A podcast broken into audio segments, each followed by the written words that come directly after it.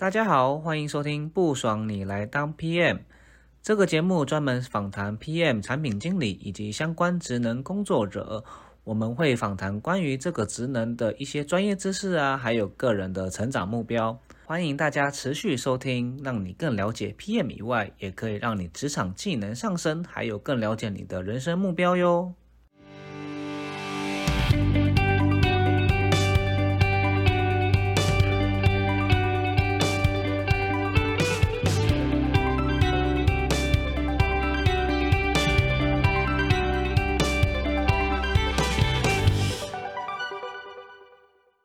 大家好，欢迎收听不爽你来当 PM，我是主持人 Mr. T，又称 T 先生。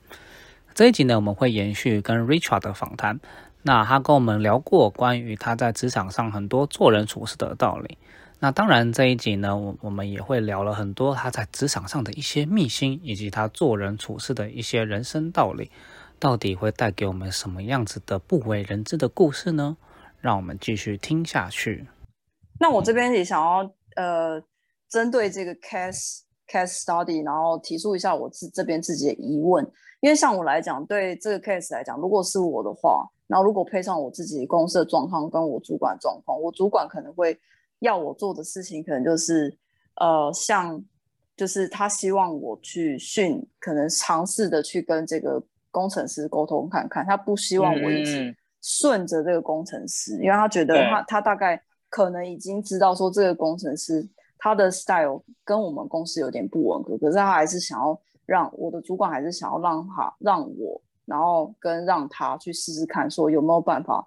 调整他的心态啊，或者像他的工作方式啊，让他更符合公司的方向。因为既然他我们都已经把他请过来嘛，那他可能也留了一阵子，那还是想要去磨合的话，但只是说这个磨合的沟通的人变成是那一位 PM 的话，你会觉得要怎么样去沟通比较好？就讲简单来讲的意思是，就是呃，主管上面可能不希望我去太软的去一直一直问他说，可能直接问那工程师说，哎，不然你之前都怎么样做？那那那我可能就是先照着你的意思，我们这样去沟通，可能用这样的方式，上面可能会不太同意，说你这样子就是太软，那个案子可能做不下去，然后这个 style 可能也不不适合我们的 team 这样子。那你会觉得这样，呃，如果是以这样子的呃背景的话，你会给予什么样建建议嘞？OK，我觉得这这问题现在非常有趣哈。呃，第一个观念我会想要，呃，应该是说各有一件事我想要问一下，就是说第一个，呃，所以说以这个状况听起来，你有比刚刚透露了更多的资讯，所以我觉得还是回到解决问题的第一个，本来就是说解决问题之前，我我会需要更多的资讯，所以我觉得。大家如果在做 PM，可能都要养成这个习惯，会想尽办法去套到更多的资讯，这样子。哦。那从你刚刚的这个问题，我甚至会透，我会有两件事，我觉得非常重要。第一个，听起来这位工程师有一点像是蛮资深，或者是他是不是就是一个蛮资深，或是其实他蛮有能力的，只是他不太愿意做。乍听之下好像是这样，哎，对对，以以这个文字上面看起来，他就是一个资深的工程师，然后他有很有能力，但是看起来，嗯，他那个这个读者他上面有有显示的是说，其实主管其实也很很想尝试着使用它，就是把它放到更好的位置，但是看起来好像。还不知道要怎样跟他合作，才可以把他的技能值是使用的，代表他其实蛮百分之百这样子。对，他是他是蛮有能力的，只是说团队可能还一直找不到一个双方都找不到一个比较好的合作方式，去让他的东西让他的这个技能值发挥好这样子。嗯嗯，好，人的问题，等一下我们再进一步，我我我也想。提出一下我的一些看法。那另外一个，我觉得我刚才有听到哦，我会想要跟大家交流一个，就是说我我也认为啊，就是呃那个叫什么“将在外，君命有所不受”的概念，就是说 呃我我觉得这个这句话有点太深奥，你要不要解释一下？好，就是呃我觉得老板啊，呃跟老板沟通有一个重点是，你要知道他的意图。你要知道他的想法，可是人都是有自己习性跟做事方法跟态度的，所以我呃，如果今天你自认你是一个很菜的人，做事方法你可能要完完全全百分之一百照着老板的方式去做。但是如果你对你自己做事的方式还有手段很有自信的话，我觉得你要你的重点是完成目标，不是去百分之一百照他的呃方式去做。为什么呢？嗯，因为我觉得这牵扯到一个很很重要的一个解决问题的能力，就是说，呃，每个人都有他自己的做事技巧，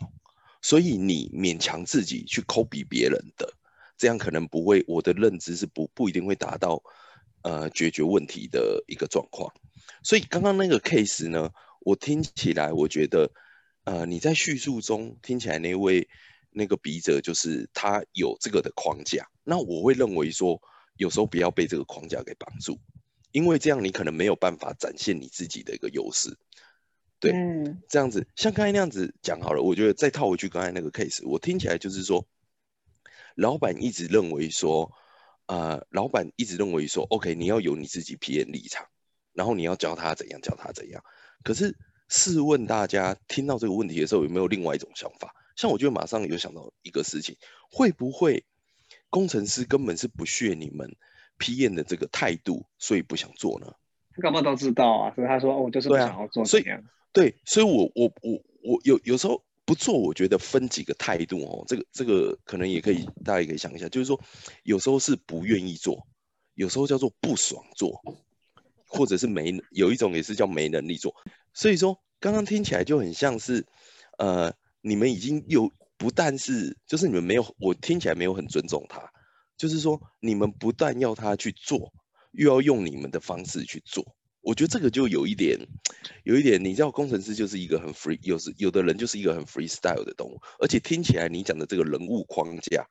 就是这个人本来就很有自己的个性，他又资深，我相信其实他都知道怎么做。他也都有他自己的 style，重点回归到一个 P 验的本质，你还是要让他在这个轨道上去做事，这样就好。甚至他超出了这个轨道，但是他只要有办法帮你解决问题，解决你案子中的某一环的问题，那其实我我觉得有一些适度的弹性是你可以给他的。对，这也是回到为什么我刚才要跟你聊，就是说有关跟老板 align，或者是说。我刚才讲的就是将在外，军民有所不受的这个概念，对，这样子，我所以，我我大致的想法大概会这样。OK，那再回到工程师那一段，我觉得其实就像刚才讲的，其实你就真的是要去了解他，而且听起来，如果说你这个背景的这个人设啊，他已经是这么。厉害的人，我我我我真的压根不觉得他不会做，他可能只是他的态度不好，很难沟通，所以那当然不好沟通，你就要花更多时间跟他沟通嘛。你不但是台面上的，甚至台面下的，你可能是不是呃，网络上不是都很很很开玩笑讲说，会请饮料的皮验才是好皮验什么之类，就是你肯定要有请饮料的皮验，真的是对啊对啊，你可能就是要有一些对啊，你可能就是要有一些 under table 的手段嘛，对啊，这不是回归到一个有时候。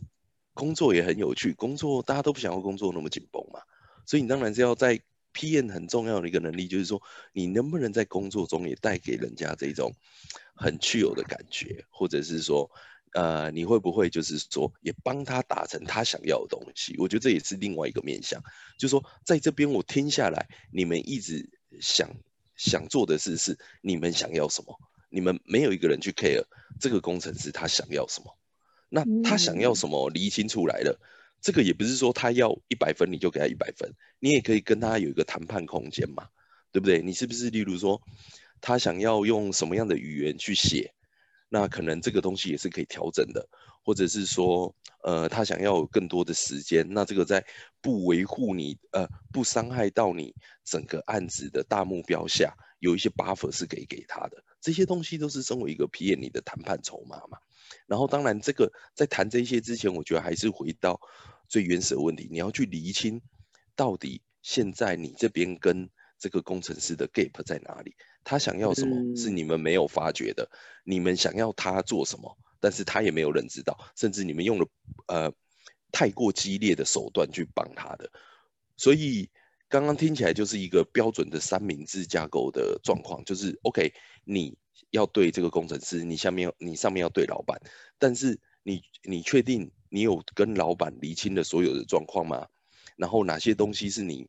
可以有一个操作空间的，你自己要去厘清。那对工程师这个面向也是这样，OK，所以大方向我觉得这大概就是一个 overall 我会去处理，依照你现在提供的资讯，我会去处理的一个框架。当然不否认，我觉得有时候，呃，有更多的细部资讯其实是要去挖出来，例如说就可以去理清说这个这个读者传来的这个 mail 到底是不是是在怎样的一个一个公司架构，大中小。或者是在哪一个阶段的一个 business，我觉得这个点都会对呃呃解问题有一些侧面的帮助。这些其实都是一个身为一个好的 PM 或是一个身为一个好的一个怎么讲呢？一个领导者该去更进一步去沟通协调出来以及端倪出来的一个呃状况或抗敌选大概是这样。嗯嗯，我觉得这很有趣的，就是感觉刚分成呃两个层面，就是。我们搞身为一个夹心饼干，我们搞懂老老板这边怎么想，跟搞懂工程师怎么想，那这有点像是一个价值交换。那很多时候是我们就是只单纯的想要传达我们的一些资讯跟讯息，可是我们如果说有一些其他手法，想要可以去知道说，这工程师其实他内心可能就是只是想要，呃，他可能想要的是，比如说加薪，或者他想要让工作变得更有效率，还是什么样子的。如果我们透过那种这种方法可以知道的话，或许可以。更了解可以透过什么样子的方式跟他沟通，或者是提供给他什么样子的好处，那让这样子的专案可以更好的进行。或许有时候也可以是有这一种的模式可以去沟通。对，是啊，是啊，是啊，对啊，对。哎，那瑞塔，你会觉得这样这种他瑞呃 Richard 这样子的解法，你觉得是是对读者而言，觉得是如何的呢？嗯，我觉得听起来还不错啊。那我想要换到另外一个问题是，就是如果这个问题解，我想要再问一个更可能更长、蛮长在 Junior PM 上身上发生的一件事情，就是我觉得可能因为呃 PM 他刚刚入行，然后可能年纪不是太大，然后经验不是太多的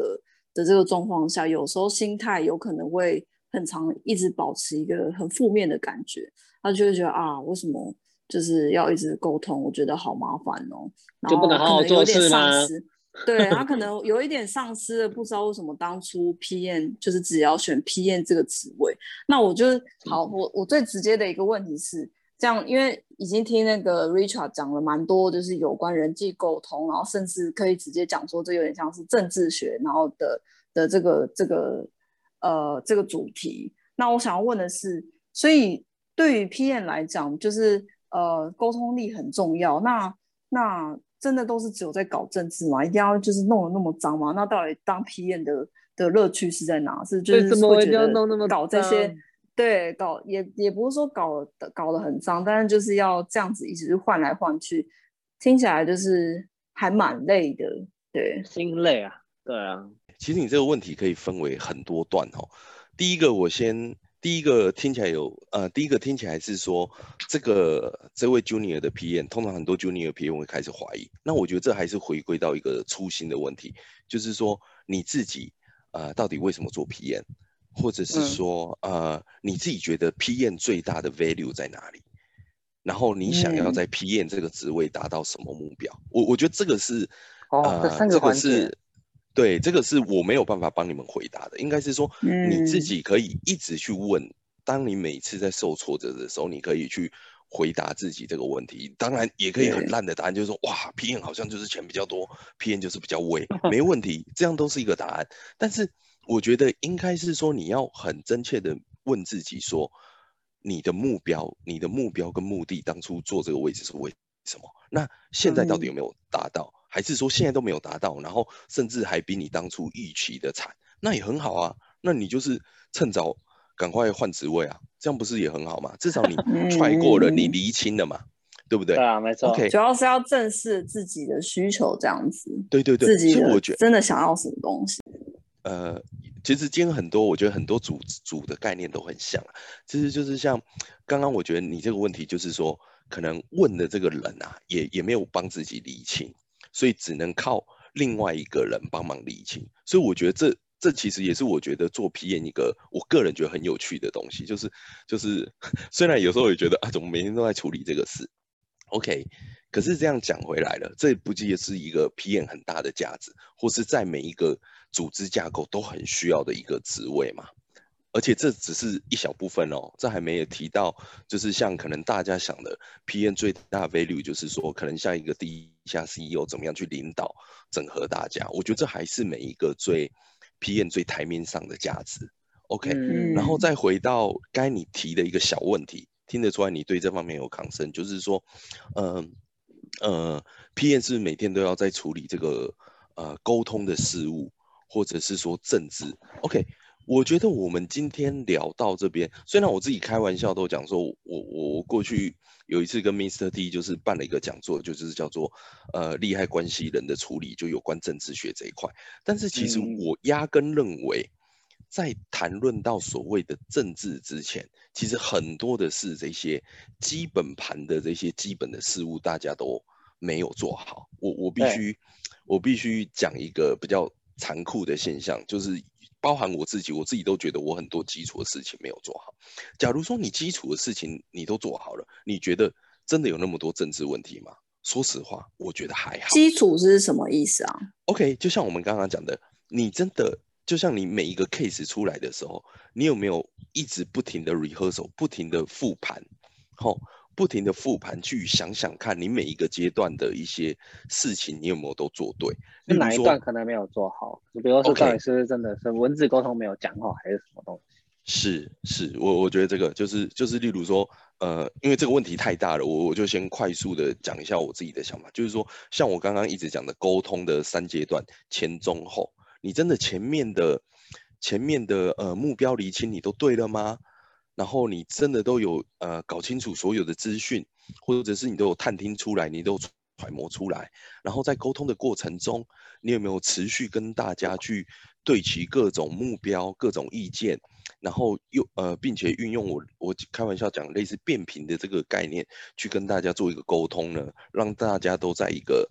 呃，same page 或是都都在同一个轨道上这样子，然后事后你有没有持续去观察大家对这个专案的阶段性任务的一些反应等等的？所以这一些东西其实我认为是一个在 run，应该是说这其实也不是什么 PM，这就是一个解决问题的架构。这个前中后你有没有都去想清楚呢？这个我觉得才是。最重要的一些事情，才是一些事前准备工作。嗯，对。呃，我很喜欢 Richard 现在讲的这些事情，就是说如何当一个 P S，你要去当好一个好 P S，你要很多不同的思维。其实这种其实套用在不同的职业上面是通的。其实了解自己的 value 在哪里，我自己适不适合。那如果真的不适合，搞不好一个人适合，最后还是当工程师或者是当业务，我觉得都是 fine，都是 OK 的。至少我们自己知道啊，可能自己的呃个性是不是。呃，在长远里来想要走这一条路，我觉得是怎么样的路都可以走，就是看自己想要的是什么东西。那其实接着我们刚请 Rich 帮我们讲了很多，就是 PM 有关说这个职业的选择。那我们这边就有些想要问啊，像其实我自己是从工程的相关背景，然后转成 PM，那其实到最后发现，哎，像我自己的路就是我自己比较喜欢跟人际沟通，以及也就是说，只要真的去整合不同资源，然后做好一个产品，而不是想要乖乖做而已。那自己有想法的这样，那这部分我就想要来帮听众问一下，Richard，是你自己是又为什么想要当 PM 呢？那你中间在转换过程，你又是是因为什么样子的转捩点、关键点去转职这呃职能的？我觉得我很好笑哎，我一开始就是觉得 做 对，就是我就觉得做工程师啊太无聊了。对，应该是说，应该是说，我我奇怪呢，因因为我就是标准也是这种呃电机电子的行业出身嘛，所以当然就是选择那一种政治正确的道路，感觉就是工程师。可是呃讲直白一点，你就是就像我刚才讲的，你都会一直问这些问题，就是说你会问自己这些问题，就是说 OK，你工程师的目标是什么？然后当有一天你会突然发觉，我啦，至少我自己，我自己就觉得，哎，工程师很厉害。但工程师是把一个事情一直去专身做对，但是相对来讲，工程师看到的一个案子的面向是比较单一的，啊，像我这种个性，我就是很喜欢看通盘的事物，我就是那一种某个角度，我也就是好奇宝宝，我就会说，啊，那那你为什么要这样？你业务为什么要这样？然后或者说你你工程师你怎样做有比较有效率吗？或者是说你专案管理怎么会这样管？有没有说更有效率、对公司更好的方法？那讲直白一点，我就是喜欢那种比较广的一种呃视角去来做事情。所以我觉得，呃，当初就是为什么有一个契机让我想很想要就是转到就是 PM 这种角色。对，哎，那很奇怪，你在中间转了 PM，你有没有突然有一丝觉得后悔，说可恶？为什么我要当 PM 呢？觉得好像当工程师还是比较爽。我我可以来补充一下，对，就是因为我觉得我自己做 PM 有时候也会有这样的感觉，就觉得啊，要处理好多人事情。我觉得好像，对我觉得好像还是做那个单一的那个技术。我我们讲这样讲哦，就是技术值的人好像比较比较单纯一点。就是我就专业技术，我就听听需求，然后反正有需求有问题，我再去问他就好。然后我就做好我自己的技能，不管是写扣也好。或是做 W E 做 M E 还是做设计，什么什么都好，但我就不用听那么多人讲话，我就我就做好自己的事情就好，然后我也不用去管什么沟通啊，别人的关系什么的。那 Rachel 你自己会觉得曾经有那么一丝觉得啊，工程师好像比较舒适哎，这样子的感觉吗？而且工程师有时候赚比较多，他会觉得啊，为什么一定要同意？对啊。好，先正式回答那个问题，那个问题答案就是有。每天都在想，每天都在想，是不是？其实，其实就是，其实这也很有趣啊。这不是就是，这也就是回到我刚刚前一个问题跟大家讲的嘛。我觉得就是还是回顾自己嘛，就是自己喜欢做什么，然后自己呃想要得到什么目标，然后自己有没有开心在这种。因为呃，sorry，刚刚前两个都有一个事情忘记提一下，我觉得。呃，你当 PM 做到一个阶段，我觉得很很明显有一个 很很有趣的人生道理，就是人生什么事都有 trade off，就是很多选每个选择一定都会有一个 trade off，那包含 PM 也是，包含工程师也是。那我觉得重点其实重点应该不是呃聚焦在这个什么你丧失的东西，某个角度你应该呃提醒你自己你得到什么，就是像我刚才问的，你你的阶段性目标你有没有达成？你的有没有那个成就感？对，你的职业还是不是你想做的？因为什么事都会有塞亏的时候嘛，对不对？你工程师，你工程师真真的真的就是单纯钱多吗？那么多人，万一那个不好意思啦，就是万一有一些人真的年纪轻轻就秃头，这怎么办？对啊，但是都是 PM，我好像还没看到几个秃头的。讲话讲话小心一点哦，我们是这样讲的听众待会就对对对，看问题变成秃头了。就是我觉得就是。呃，不要一直去想自己没有拿到的东西，应该是想去自己已经拥有做到的东西，这可能会帮助你的职涯做的走的比较正确。对，那如果今天如果你真的三百六十五天都在抱怨这个事、这个工作的话，那也许你该 aware 到的另外一件事是，你不是真的喜欢这个工作，你是不是应该选择职业的转换？或者是对，或者是你去找一个更适合你心中 style 的一个公司，我觉得这这感觉比较像是一个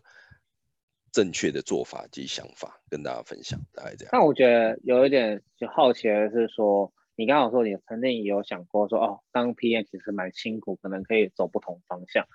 那就这边就想要知道说，你有没有想过，就是除了 PM 以外，你可能去当业务或当其他，或者你 PM 过后。你有什么其他的 career path 是你曾经有想过？因为像我们节目有一些人是最后说，哦，我今天想要创业，我今天想要当 COO，我今天想要最后干嘛？开工作室。所以我今天觉得 PM 是我人生的其中一个职能的呃目标。所以这边就来问一下 Richard，是你最后你有觉得呃你的 career path 后面还是想要继续当 PM 吗？然后来跟大家分享一下。好，嗯。先正面回答这个问题，应该是说，我目前感觉我还不会，呃，像大家猜想的，可能会是不是有什么很特别的答案？感目前是没有。我觉得，因为我在批验这个领域，我觉得我还有想要做到的事情，所以我目前 enjoy 这件事情，我还我还我还没有做到。对对对对对，但是我还蛮，而且我还蛮喜欢在。呃，我跟 很多强者的人不太一样，我还蛮喜欢在组织内的工作的。对，组织内有很多问题，但是我也不否认组织内也有很多优点。对，这如果硬要 A 口，很多优点是那种，比如说每天可以喝酒，然后可以打撞球这种优点嘛。如如果是超级厉害的公司，那那应该是，那应该是目目目前我所在的公司还没达到。对，希望有朝一日我也可以过着每一天喝酒的体验生活。对对对。OK，所以你接接下来，哎，那我想要再，我想要再追加一个问题是，就是既然刚刚 Richard 都已经聊到那。你觉得大组织跟小组织，你会你是选择大组织的原因是什么？因为现在其实新创也蛮热的嘛，小在小组织工作的体验其实超级超级多。那大组织，对，你觉得你会选择在大组织继续待下去的原因是什么？你觉得它的优势是什么？吸引的点是什么？我们都听众是，我其实蛮多听众是呃喜欢在新创圈打滚的，所以就你自己。是怎么样选择这种偏好性？是是是，我我觉得在回答这个问题前，我想先呃聊一下两个事情。第一个当然就是说，呃，其实我个人很佩服选择新创的朋友，因为我觉得那是承担了一定的风险跟有一定的理念。OK，这是第一个。第二个是说，我觉得呃，因为今天时间的关系，我觉得没有办法。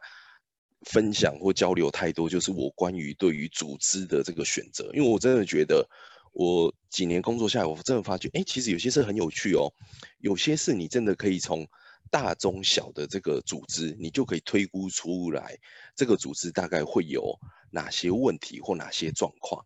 这样子，这些其实是有一个手法，或是有一个类似人家讲的 business cycle，或者是这种这种。规模其实可以是可以去推论推测的出来的。OK，那再回到这个问题是说，呃，我会选大组织，而而没有很想选新创，是因为就像我刚才讲的，我觉得选新创的人其实是勇敢且很有目标、热情导向。为什么？因为我觉得大家都知道，就是说，呃，大家在做选择，我我至少我自己啦，我觉得说，呃，一个聪明的选择应该是正反两面，你都有去想过了。正面可能大家会愿意去赌新创的，不外乎就是说拿到一笔厉害的股票，OK，提前提前财富自由，这样我觉得超屌的。然后呃，背面可能就是说，哦，OK，你有想到很多这个这个东西，就是你想要独立完成的，你想要帮助这个产品去成就到一个可能 global，成就到一个非常好的境界。那想要玩产品这样子。对对对，那这种背后的能力跟毅力，我觉得是很惊人的。对，那只是说在支持这两个条件都成功之之下，我觉得那种选择时的眼光，还有优胜劣败条件的判断，是非常需要很多评估还有抉择的。对，这样子，这就是为什么其实说实在话，我觉得，呃，我觉得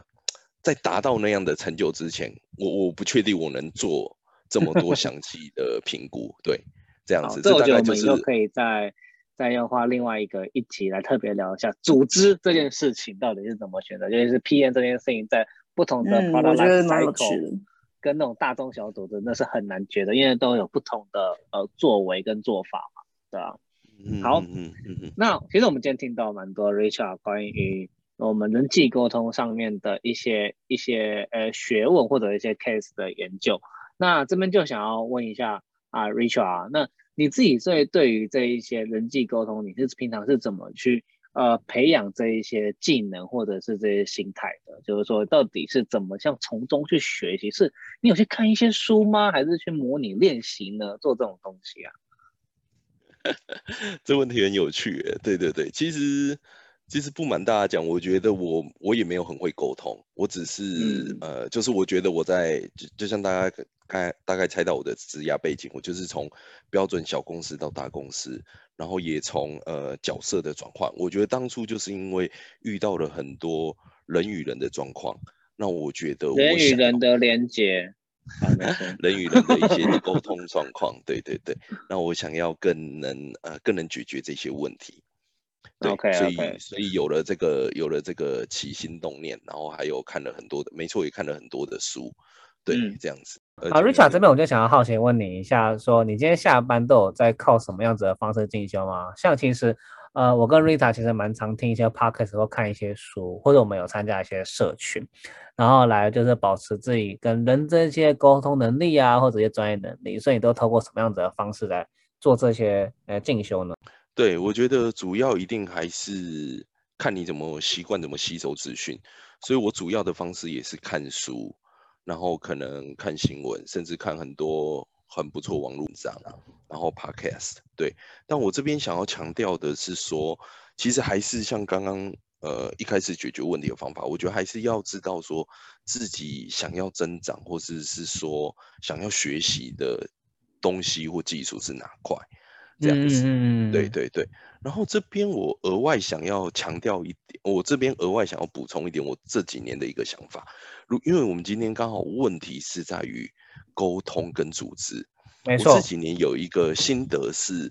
呃，尤尤其是像我这种背景的人，就是所谓的硬知识还蛮不错，但是软知识当年比较薄弱的了。我很建议大家去多翻一点有关哲学，或者是历史故事，或者是去观察更多的人生动态，对。这点是可能我跟大家的回答比较不一样的一点，但我觉得至少对于我这种类型的人，我觉得很有收益。这是我想要就是分享给大家的一一个一个新的观点，大概这样。那 Richard 也可以帮我们推荐几个，就是关于如果要学习这些软性的部分，你都有看什么 Podcast，都看哪一些书啊，或哪一些管道，你帮忙推荐一些。比较具体一些内容，像我自己的话，我都蛮推荐大人学。我真的非常非常希望他们的一些 故事或者他们的一些声音，会把一些很复杂的东西讲得很简单。是是是是是，我觉得大人学真的是大概只要在皮眼界打混的，或者是职涯大概有问题的一些 年轻彷徨学子，一定都会必看的。像我也是大概追了他们，大概快要十年应该有了。然后我觉得另外一个，我我想要讲一下刚刚我讲的那个论点，我我我不一定对，哦，欢迎欢迎来反驳。我觉得我会很爱看很多的一些呃职场的美剧，OK。或者是说一些经典的一些历史故事，或者是推论的书，还有商战小说这样子。就像我很我很推的，当然美剧可能就有像呃几年前很红的一个叫做《金装律师》Suit，他就把人性的这个职场的互动写得很好。那另外有几部，当然像什么那个金钱游戏。或者是纸牌屋这种东西，就是把呃人性的一个黑暗面也写写的很多，或者是说一些商战的一些守则。对，那这后后两者我觉得是比较属于有一些呃就是黑暗面，但是从第一个开始入手应该很不错。那书的部分，我觉得我也蛮特别，我喜欢看那种前几年有一个大家都超级推的，叫做《圈子圈套》，它是一个。对对，那那个大概我五六年前也是一个财经专家推的时候，我就特地有去找出来。那个我觉得哇，真的是太精彩了。他把就是你知道，就是大家可能刚出社会，就是懵懵懂懂，就是 A 口间一直在讲的，就是可能只顾有时候可能只会顾把事情做好，但是人的这方面没有顾好。那我觉得圈子圈套把这个东西讲的非常偏僻入里，这样子非常经典。对。然后另外像一些什么呃胡雪岩啊，或者是像一些呃人性心理学书，像刘轩也有几本心理学书，我觉得很不错。他有一本书我超爱，有一套书叫《我不是教你炸》。哦，那个不是刘墉。啊，刘墉啊！儿子跟爸爸认不出，可恶！这这没有蕊好的，这没有蕊好的，怎么会这么好笑？对对对对，这可以剪进去。啊啊！不不小心也透露，又透露出来我的年龄了。对，连刘轩、呃刘墉我都还记得。我觉得，对我觉得可以推荐大家看那个。我不是教你炸，但是每固定几年我就会回去看他的一些每一个小篇章故事，都觉得很爱。很棒，很棒！你讲一讲，我也觉得我应该翻出来了。呃 p a d k a s 我我我我都，我最近最常听的台湾应该就是大概就是万千粉丝的古癌吧。古癌，我觉得古癌，我觉得他刚好最近也出了一本书，其实我觉得他的核心思想我觉得非常棒，也也可以很 echo 到我们今天主题，就是他前阵出了一本叫《回接思考》，我觉得重点不是在于它的内容，而是你有没有真的去理清出，这很难理清，但是你要去你的你的 mindset 应该要有，就是事情不是只有一或零，一定有中间的模糊地带。那其实今天当一个 PM，当一个尤其是当一个好的 PM。厉害的点就是能把这些模糊地带的事给厘清解决，这就是最 core skill。嗯，对，这样子。然后其他我蛮常听什么，就是外国的一些频道啦，也是想帮自己训练英文啊，然后看能不能炒股顺利一点啊，这样诸如此类的。嗯，对，大概这样，就是一些华尔街的频道啊，或什么那个呃华尔街的那个。那个叫什么 Tech News Briefing 什么之类的，对，这这些我就蛮推荐大家的，对，OK，不错，大概这样，好啊。那其实我们今天跟听众朋友聊了蛮多，那 Rita 跟也提出了一些呃跟听众有关的一些问题那种内容，然后让大家这样跟 Richard 这样子的一个对话中，可以更了解我们在职场上沟通需要注意的点。那我觉得刚刚有一个非常就在整体来上，我觉得非常非常有趣的，就是变频沟通。那这件事情大家可以去呃再多深刻体会，就是如何让大家啊可以正确的接收讯息，以及听到哦自己喜欢听的一些内容，然后可以听得进去。那也可以去知道说如何做个有效沟通上面，我们 PM 如何能够套更多的资讯。那在整个大方向厘清来讲，我们可以去。呃，了解说真的公司的背景啊，专业的背景以及组织中，我们是站在什么样子的角色，才可以去我们同步我们这呃专业的状况跟不同的利害关系的。那这个是我们在职场沟通很重要的。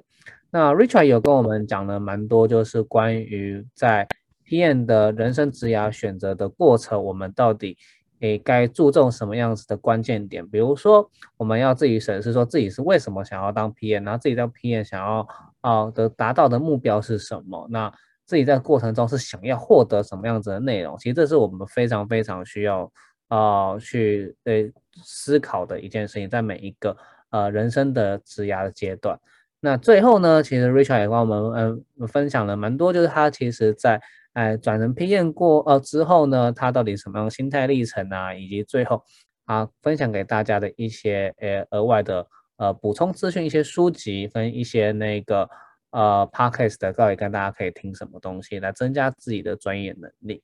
OK，好，那我们今天的呃节目就差不多告一段尾声。想要问一下 Richard 说，如果大家后面想一想要有一些万千粉丝想要联络你的话，你觉得要透过什么方式联络呢？呃，我我主要应该是 email 吧，email 跟 Facebook。OK，那就是我们之后就是会把 email 跟 Facebook 的连接，然后放在我们节目的介绍部分，然后或者是你可以私信我们，让我们在。来提供给你就是 Richard 的一个咨询专线三三四五六七八，然后每一小 每一小时收费五百元，没有啊，开玩笑。好啦，开玩笑，一小时收收五百元太便宜了。OK，那我们最后这节目真的告一段尾声了，那我们嗯就请 Rita 跟 Richard，那我们一起跟听众们说一声 Goodbye，大家再见，谢谢哦，拜，谢谢，拜拜。